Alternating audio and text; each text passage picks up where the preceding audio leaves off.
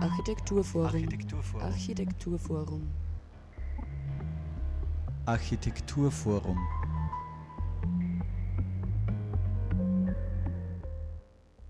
Hallo und herzlich willkommen zur aktuellen Ausgabe der Sendung des Architekturforums Oberösterreich. Grau in Grau, ästhetisch-politische Praktiken der Erinnerungskultur. Diesen Titel trug eine Tagung, die kürzlich an der Linzer Kunstuniversität stattgefunden hat.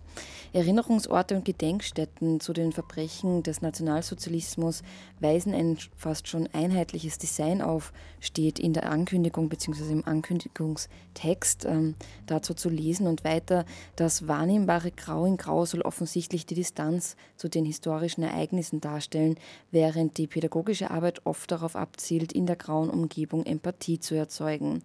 Was sagt die ästhetische Gestaltung dieser Orte über die Praktiken der Erinnerungskultur aus? Welche Erinnerungspolitiken sind mit diesen Ästhetiken verbunden und welche Ästhetisierungsstrategien sind abzulesen? Diesen Fragen wurde eben nachgegangen bei der Tagung Grau in Grau ästhetisch-politische Praktiken der Erinnerungskultur, die vergangene Woche an der Kunstuniversität Linz stattfand. Ähm, eingeladen waren Künstler und Künstlerinnen sowie Wissenschaftler und Wissenschaftlerinnen aus den Feldern der Gestaltung, Medienkunst, Kulturtheorie und Zeitgeschichte sowie Akteure und Akteurinnen aus der Gedenkstättenarbeit. Eben alle haben sich da versammelt, Entschuldigung, in Linz, ähm, um die vielfältigen Zusammenhänge von Gestaltung, Ästhetik und Politik in der gegenwärtigen Erinnerungskultur in Europa zu diskutieren. Und wir haben heute einen um, Vortragsmitschnitt sozusagen für euch vorbereitet und zwar zu einem Vortrag des im AWO angestellten Historikers Georg Wilberts. Und er hat gesprochen über das Thema vor und nach Hitler kontaminierte Orte in Oberösterreich jenseits der NS-Zeit. Eben wie gesagt werden wir heute einen Ausschnitt daraus senden. Ja, und außerdem gibt es auch eine Vorschau auf den ersten Baukulturstammtisch, der am 6. Dezember ab 18 Uhr im AFO ähm, stattfinden wird. Das AFO sieht sich als Ort der Kommunikation und Vermittlung und lädt alle zum Austausch ein, die sich mit ihrer gebauten Umwelt auseinandersetzen. Ja, mehr zu all dem in der heutigen Ausgabe der Sendung des Architekturforums Oberösterreich im Mikrofon begrüßen euch Thomas Moser und Sarah Braschak und als allererstes kommen wir jetzt gleich zum schon angekündigten Vortrag von Georg Wilberts ähm, zu kontaminierten Orten in Oberösterreich jenseits der NS-Zeit. Und wir entschuldigen uns schon im Vorhinein für die ähm, ja, Hintergrundgeräusche, die zu hören sind. Die waren leider nicht mehr wegzuretuschieren, akustisch sozusagen. Ähm, aber trotzdem ja, war es Franz Koppelstädter auch wichtig, dass ähm, dieses Projekt des Architekturforums auch mal in unserer Sendung näher angesprochen wird. Ja, und mehr dazu hört ihr jetzt. Es gibt zwei Ausgangspunkte für dieses AFO-Projekt. Der erste Ausgangspunkt stammt von Franz Hoppelstädter. Franz Hoppelstädter hat mich eingeladen, dieses Projekt zu betreuen. Und der Ausgangspunkt, der erste war der Umgang bzw. die Diskussion zu Hitlers Geburtshaus. Viele von Ihnen werden das wahrscheinlich äh, verfolgt haben, nachvollzogen haben. Und ähm, da geht es einfach um die Frage, wie geht man mit so einem Ort um, und zwar auch ganz praktisch, was gestalterische Fragen angeht, was die Frage der Nutzung angeht und so weiter. Und Franz Doppelstecker hat damit die Idee verbunden, doch einmal etwas zu leisten, zu tun, das über die NS-Zeit hinaus sich mit kontaminierten Orten, kontaminierten Räumen beschäftigt, um dafür Handwerkszeug zu entwickeln, das zum Beispiel Planern, Architekten, Gestaltern, also wie auch immer, zumindest in Grundlagen etwas an die Hand gibt, um mit derartigen Orten und Räumen umzugehen. Der zweite Ausgangspunkt, ähm, der stand dann eher von mir. Äh, das war die Lektüre von Martin Pollacks Kontaminierten Landschaften. Und kontaminierte Landschaften bei Martin Pollack sind eben auch wieder Landschaften, die natürlich vor allen Dingen während der Zeit des Nationalsozialismus kontaminiert worden sind. Ich muss dazu sagen, sowohl Franz Hoppelstetter als auch ich finden diesen Begriff der Kontamination sehr problematisch. Man könnte darüber diskutieren, wie weit der überhaupt äh, treffend ist. Wir haben allerdings noch keinen besseren gefunden.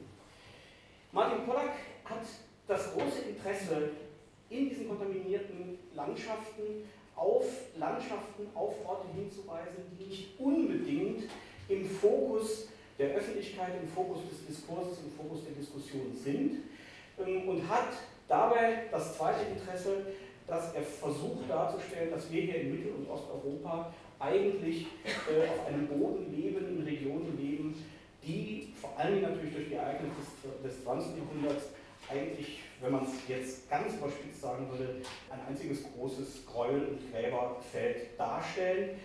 So dramatisch sehen wir es nicht. Allerdings ist für mich natürlich der Ansatz ganz, ganz wichtig, dass in diesem Ansatz von Martin Pollack drinsteckt, dass man sich eben ganz explizit auch mit Dingen beschäftigen sollte, die außerhalb des Betrachtungshorizontes liegen, der bisher in dieser Tagung, denke ich, auch der dominante Betrachtungshorizont war.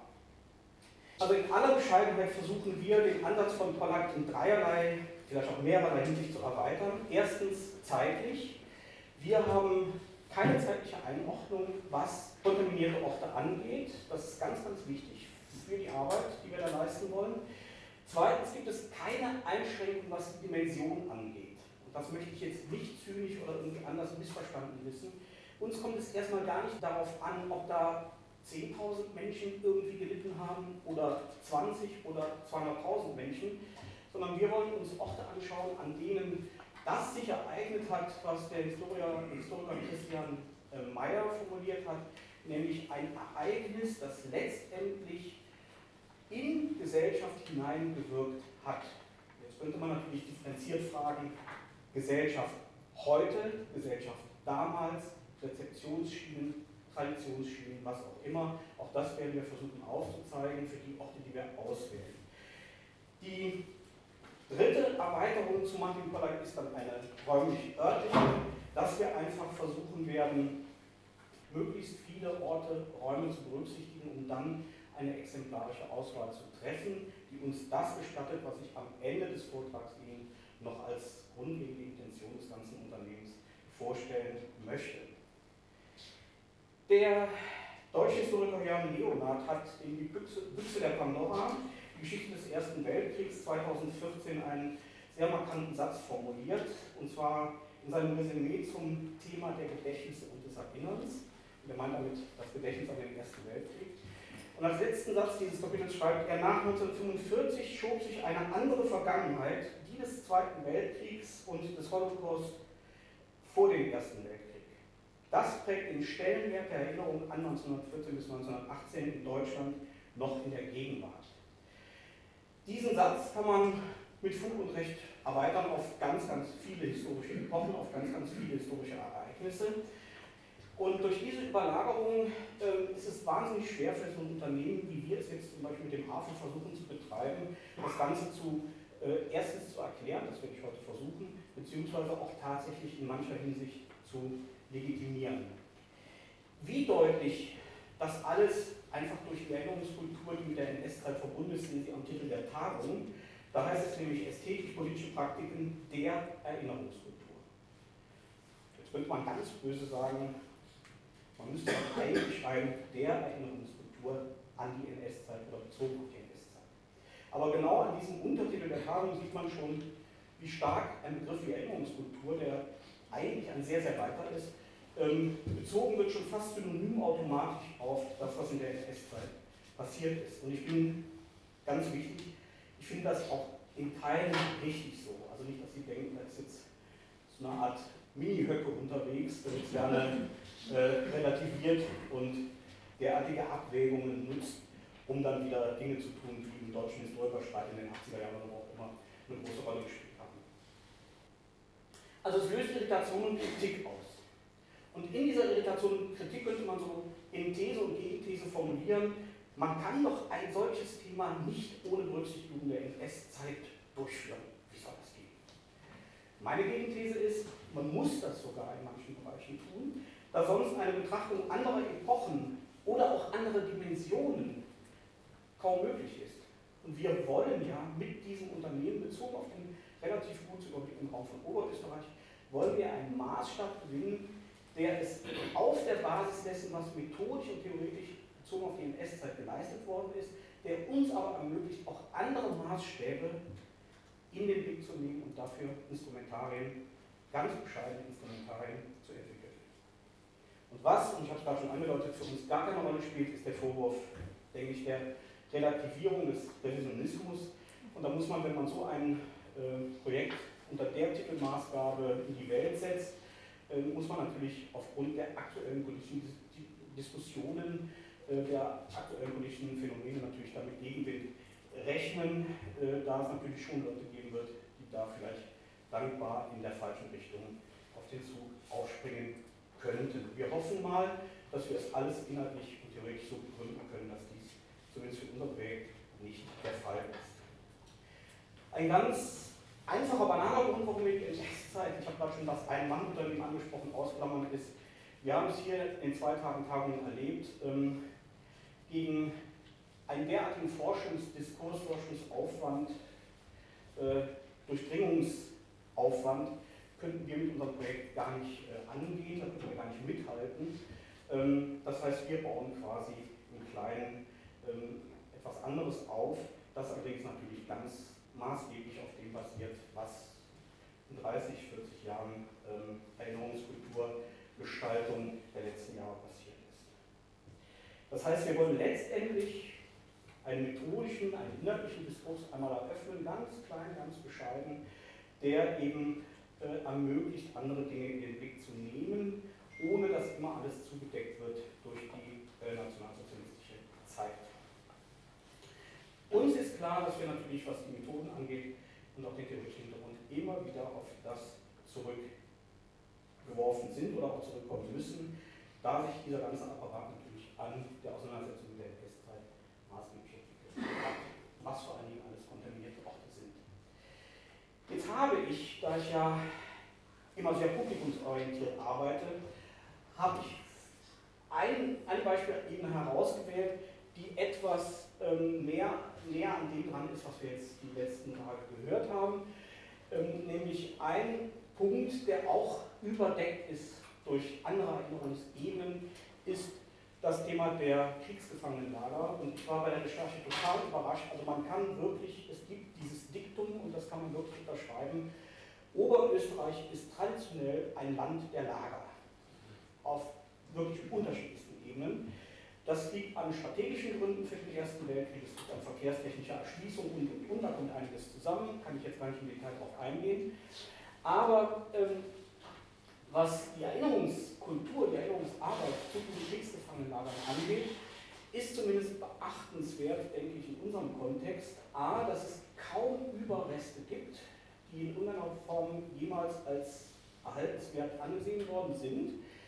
Ähm, das Ganze bei Dimensionen von Lagergrößen 20.000 bis 40.000 Leute sind da untergebracht gewesen und eben parallel zu dem, parallel bitte nicht falsch verstehen, zu dem, was wir dann in der Nazizeit auch kennengelernt haben. Es gab zum Teil grauenhafte hygienische Zustände, es gab Unterversorgung, es gab Zeiten, ähm, in denen wirklich sehr, sehr viele Leute am Tag bis zu 180 bis zu 200 Leuten am Tag in einem derartigen Lager verstorben sind. Also ich möchte da keine Parallelsetzung zu dem, was sich in Konzentrationslagern oder Vernichtungslagern abgespielt hat, setzen. Das, ist, das wäre ein totales Missverständnis. Mir geht es einfach nur darum, zu charakterisieren, dass natürlich auch solche Orte Orte sind, in denen sich grauenhafte Dinge zugetragen haben. Und wenn man sich Dimensionen und Organisationen und so weiter anschaut, sind es natürlich auch Vorläufer für das, was dann während der NS-Zeit gekommen ist. Das geht so weit, dass große Lager in Oberösterreich Außenlager hatten, Nebenstellen hatten, zum Beispiel für den Arbeitseinsatz. Ähm, also es gab auch, was die externe Struktur angeht, durchaus auch schon Parallelen. Ein Beispiel, auf das ich ganz kurz eingehen möchte, Mark Trenk, äh, Kriegsgefangenenlager des Ersten Weltkriegs. Ich habe leider nur einen Schemaplan gefunden, so eine Art Skizze der Dimension, also auch ein sehr, sehr großes, in drei ähm, Abschnitten ausgebautes Lager. Und dann sehen Sie unten rechts ähm, den heutigen Zustand, wie sich das Ganze zeigt, mit dem, und da ist Machtrenk total stolz drauf, mit dem einzigen für den Krieg, für den Ersten Weltkrieg gebauten architektonischen Artefakt, das überlebt hat, nämlich dieser Wasserturm. Der war nämlich gebaut worden zur Versorgung der rund 30.000 ähm, Kriegsgefangenen, die dort untergebracht worden sind. Ähm, ganz legendär, das finden Sie in der Literatur immer wieder, ist dieses wird immer als monumental bezeichnet, irgendwann überschreiten, also das monumentale Haupteingangstor des Kriegsgefangenenlagers macht Tränk. Und dann sehen Sie auf der rechten Seite die heutige Situation dieser Stelle. Also auch da ist es einfach abgeräumt worden, ähm, was auch sicherlich nicht so besonders tragisch ist. Eine andere Sache, auf die Mark Twain dann erstaunlicherweise auch stolz ist, wenn man in die Literatur reingeht, ist die Tatsache, da finden Sie dann den Satz, ja, nach 1945 ist das ganze Gebiet des ehemaligen Kriegsgefangenenlagers äh, überbaut worden, in ganz viel Eigenleistung durch Aussiedler ähm, aus, äh, weiß gar nicht genau, Polen, keine Ahnung, also aus äh, Flüchtlinge, die dann ähm, sich in Machtrenk angesiedelt haben. Und dann finden Sie tatsächlich den Satz, und was so beeindruckend ist für uns, die Tatsache, dass die Lagerstruktur quasi der Bebauungsplan für alles Neue gewesen ist. Also das wird da wirklich mit einer gewissen super, also da waren wir mal so richtig effektiv. Äh, es sind sogar Fundamente genutzt worden, Barackenfundamente, um da was drauf aufzubauen. Das heißt, dieser neue Stadtteil, der entstanden ist, ähm, ist für sich genommen tatsächlich ein Erinnerungsort, was die Grundstruktur angeht, ähm, allerdings zum Teil in einer etwas merkwürdigen Umdeutung. Und auch in Maastricht gibt es jetzt neuerdings seit 2014 einen Friedensweg, der dann neben dem Kriegsgefangenenlager auch andere Dinge berührt. Also da wird Erinnerung und Geschichte eben auch wieder in so einen Weg gefasst. Und da gibt es, wenn Sie sich die einzelnen Tafeln anschauen, es gibt eine Broschüre, gibt es wirklich interessante Formulierungen, ähm, die zumindest in Ansätzen doch vielleicht nochmal überdacht werden sollten. Ähm, aber da möchte ich jetzt gar nicht so im Detail drauf eingehen. Was mir noch wichtig ist, dass Sie hier in diesem Geführt den alten ähm, Friedhof des Kriegsgefangenenlagers erkennen. Und das ist bei den Kriegsgefangenenlagern, die Situation haben Sie in Nordhausen, die haben Sie an vielen anderen Stellen. Das ist eigentlich der Erinnerungsort, der geblieben ist, normalerweise von Kriegsgefangenen oder auch anderen Lagern des, der Zeit des Ersten Weltkriegs. Ähm, also das heißt, das Totengedenken auf dem Friedhof, ähm, das ist praktisch in der Regel der Erinnerungsort. Sie können sich unmittelbar vorstellen, wenn das der Erinnerungsort ist, dann resultiert daraus natürlich auch eine ganz spezifische Form der Erinnerung. Ich zeige diesen Buchtitel, einen ganz aktuellen Buchtitel, der nochmal eigentlich ganz kurz zusammenfassen soll, als Buchtitel schon, was ich gerade gesagt habe. Wir kümmern uns um die NS-Zeit mit dieser Massivität und das ist ja, glaube ich, auch schon zum, zum Tragen oder zur Diskussion gekommen. Natürlich auch, weil das eine Legitimationsstrategie sein muss. Sein muss. Also ich kritisiere das in keinem Fall, sein muss. Ähm, und da gibt es eben zum Beispiel von Heidmann Uhl in einem Beitrag ein Zitat, das wiederum ein anderes Zitat enthält. Im Gedächtnis bleibt, wie Maurice Halbwachs postuliert hat, was gegenwärtige Gesellschaften aktualisieren können. Das ist für viele historische Epochen nicht mehr zu leisten. Was nicht im lebendigen Funktionsgedächtnis einer Gesellschaft verankert werden kann, fällt im Vergessen anheim. Das ist, glaube ich, genau das, was wir jetzt zwei Tage lang schon erlebt haben. Ein aktuelles Beispiel, das das Ganze nochmal ein bisschen zusammenfassen soll und das auch nochmal, glaube ich, Diskussionen mit berücksichtigt, die hier schon geführt worden sind. Und Sie alle wissen, dass es im Stift Prinz Münster massive Missbrauchsfälle über viele Jahrzehnte gegeben hat. Und das zeigt ganz genau das, was ich am Anfang gesagt habe. Es gab dann einen Aufarbeitungsprozess und ich glaube, der Aufarbeitungsprozess, der in Münster initiiert worden ist, der ist eigentlich nur denkbar vor dem Hintergrund dessen, was zum Beispiel auf die NS-Zeit bezogen an Aufarbeitungsdifferenzierung, Aufarbeitungsleistungen ähm, entwickelt worden ist. Erstens das Bewusstsein, es muss aufgearbeitet werden und dann auch mit welchen Instrumentarien. Sie sehen ein idyllischer Ort, Sie sehen einen Hauptangeklagten, der ist dann auch für, zu zwölf Jahren verurteilt worden. Und die Aufarbeitung besteht dann vor Dingen in zweierlei Dingen. Das erste ist ähm, eine Publikation, erschienen 2017. Wer die zur Hand nimmt, es reicht nur das Inhaltsverzeichnis, sieht, dass damit dem gesamten Instrumentarium von Soziologie, Psychologie und, und, und Kriminalistik bis in die kleinsten Verästelungen, auch räumlichen Verästelungen hinein, das Geschehen aufgearbeitet worden ist. Das ist 2017 gerade vor kurzem erschienen, ein sehr, sehr spannendes Buch und dann gibt es so den Klassiker. Der Klassiker ist die Gedenktafel. Und Sie alle können den Text hoffentlich lesen. Ähm, eine Gedenktafel, die dann gelobt worden ist, weil auch das Wort Sexualität oder sexuell tatsächlich äh, drin vorkommt. Also eine, Gedenktafel Und dann passiert was ganz, ganz Eigentümliches. Wir haben uns ja gestern über wildes Gedenken äh, unterhalten, da könnte man noch lange darüber diskutieren, würde ich auch gerne darüber diskutieren. Es war eigentlich immer vorgesehen, dass sowohl an dem methodischen, inhaltlichen Aufarbeiten die Betroffenen partizipieren können, also die, die wollen, die waren äh, eingeladen dazu, und dann, was an Aufbereitung kommt. Das Stift wollte keinen Ort markieren, an dem diese Ereignisse gedacht wird. Die Opfer haben das aber ganz bestimmt gewollt. Also so viel zur Frage, wie wichtig ist ein solcher Ort, auch in seiner Markierung als das, was passiert ist. Und dann hat klammheimlich das Stift diese Tafel aufgehängt und hat danach abgefragt, ob denn die Opfer damit einverstanden sind, obwohl ein partizipativer Prozess dafür vorgesehen war. Und ganz zum Schluss, auch dies alles zusammenfassend, Sinngemäß, äh, es gibt einen Aufsatz oder ein Essay von Jan-Philipp Remsmann zur Frage, brauchen wir Gedenkorte? Und er sagt eben ähm, sinngemäß, dass es ganz, ganz wichtig unabhängig tatsächlich von der Dimension, unabhängig tatsächlich von der Rezeption und so weiter, sich diesen Orten zu widmen, da es eben dieses Bedürfnis gibt, sie auch als Orte wahrzunehmen und verorten zu können.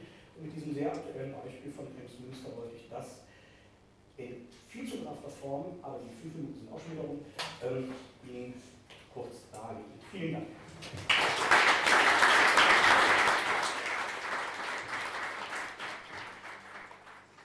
Ja, das war jetzt ein Audiomitschnitt ähm, von einem Vortrag von Georg Wilberts und zwar zum Thema Vor- und nach Hitler kontaminierte Orte in Oberösterreich jenseits der NS-Zeit. Wir werden wahrscheinlich in der nächsten AFO-Sendung auch noch ähm, Franz Koppelstädter und vielleicht auch Georg Wilberts noch näher dazu befragen. Ähm, haben wir zumindest geplant. Ja, und jetzt ähm, wollen wir euch noch eine kleine Vorschau auf den ersten Baukulturstammtisch am 6. Dezember im AFO bieten. Ja, und zwar richtet äh, sich diese Vorschau jetzt an all diejenigen, die sich an der Diskussion um Baukultur beteiligen möchten, die können dies morgen am Mittwoch, den 6. Dezember ab 18 Uhr tun, und zwar im AFO Architekturforum Oberösterreich am Herbert Bayer Platz 1 in Linz. Dort findet, äh, wie schon erwähnt, der erste Baukulturstammtisch statt. Architektur und Bauen umfasst eine Unmenge an Aspekten von Statik bis Städtebau, von Handwerk bis Demografie. Viele Hände und Köpfe sind notwendig, um Baukultur zu praktizieren – und die damit verbundenen Prozesse sind nicht immer konfliktfrei. Wer auch immer am Planen und Bauen beteiligt ist, weiß, der Schlüssel zu einem gelungenen Ergebnis liegt in der Kommunikation. Das AFO sieht sich als Ort der Kommunikation und Vermittlung, darum wird es künftig regelmäßig zum, darum wird künftig regelmäßig zum Baukulturstammtisch eingeladen. Für den Auftakt gibt es keinen thematischen Rahmen, in weiterer Folge werden anlassbezogen Schwerpunkte vorgeschlagen. Die Tür steht allen offen, die sich dafür interessieren, wie unsere Städte, Dörfer und Landschaften aussehen und die motiviert sind, unsere Lebenswelt mitzugestalten.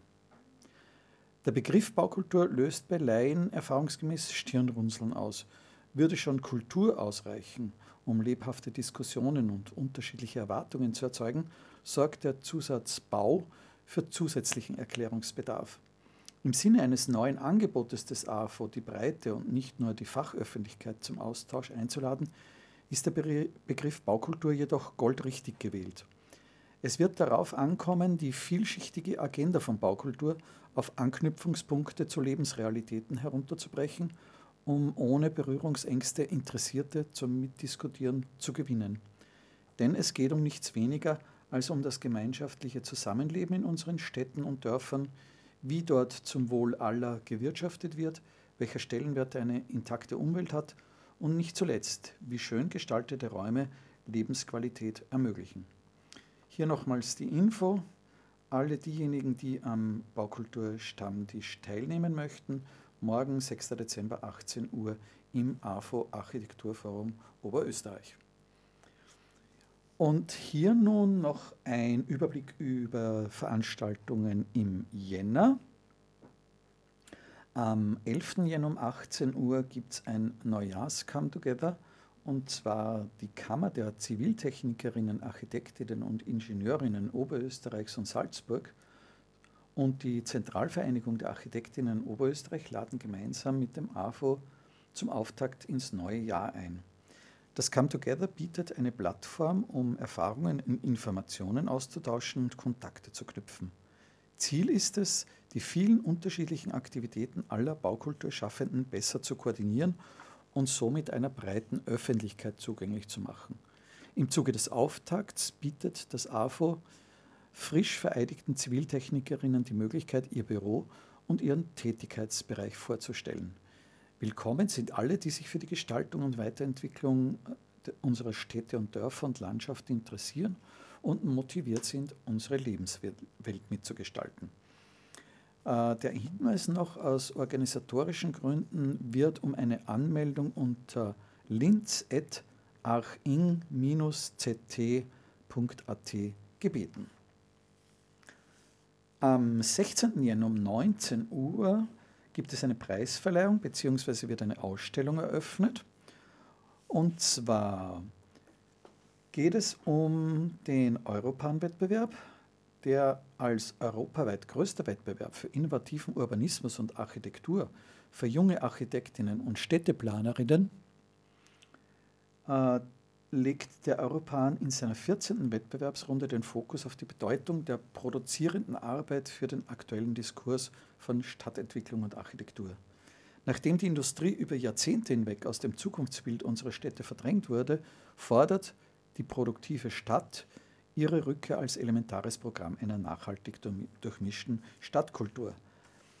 Ja, Dienstag, 16. Jänner um 19 Uhr im AV eine Preisverleihung, Vorträge von Ute Schneider und Dieter Lepple und die Einladung zum Dialog. Ein Ateliergespräch am 26. Jänner um 14 Uhr thematisiert die Arbeit des Fotografen Pio Rana. Ist euch schon mal aufgefallen, dass Topf- und Kübelpflanzen, die saisonal und punktuell über den ganzen Stadtraum aufgestellt werden, eine Ordnung beschreiben? Ja, wer sich dem Thema noch mehr nähern möchte, kann dies in dieser Ausstellung. Piorana, 1982 äh, geboren, studierte Fotografie an der Volkwang-Universität der Künste in Essen und war Artist in Residence im Operndorf in Burkina Faso. Am 30. Januar schließlich um 19 Uhr ein Vortrag des Architekten Wolfgang Pfeifferlig unter dem Titel Worum es uns geht. Wir verstehen Architektur als Gesamtauftrag, nicht nur in der Umsetzung von Gebäuden, sondern auch in der Haltung zur Gesellschaft. Doch wir Architektinnen lassen unsere Präsenz als politisch und gesellschaftspolitisch denkende Menschen leider schon seit langem weitestgehend vermissen. Wer dazu mehr erfahren möchte, Dienstag, 30. Jänner, 19 Uhr, der Vortrag von Wolfgang Pfeifferlig im AFO. Und schließlich noch einige Hinweise, das AFO empfiehlt.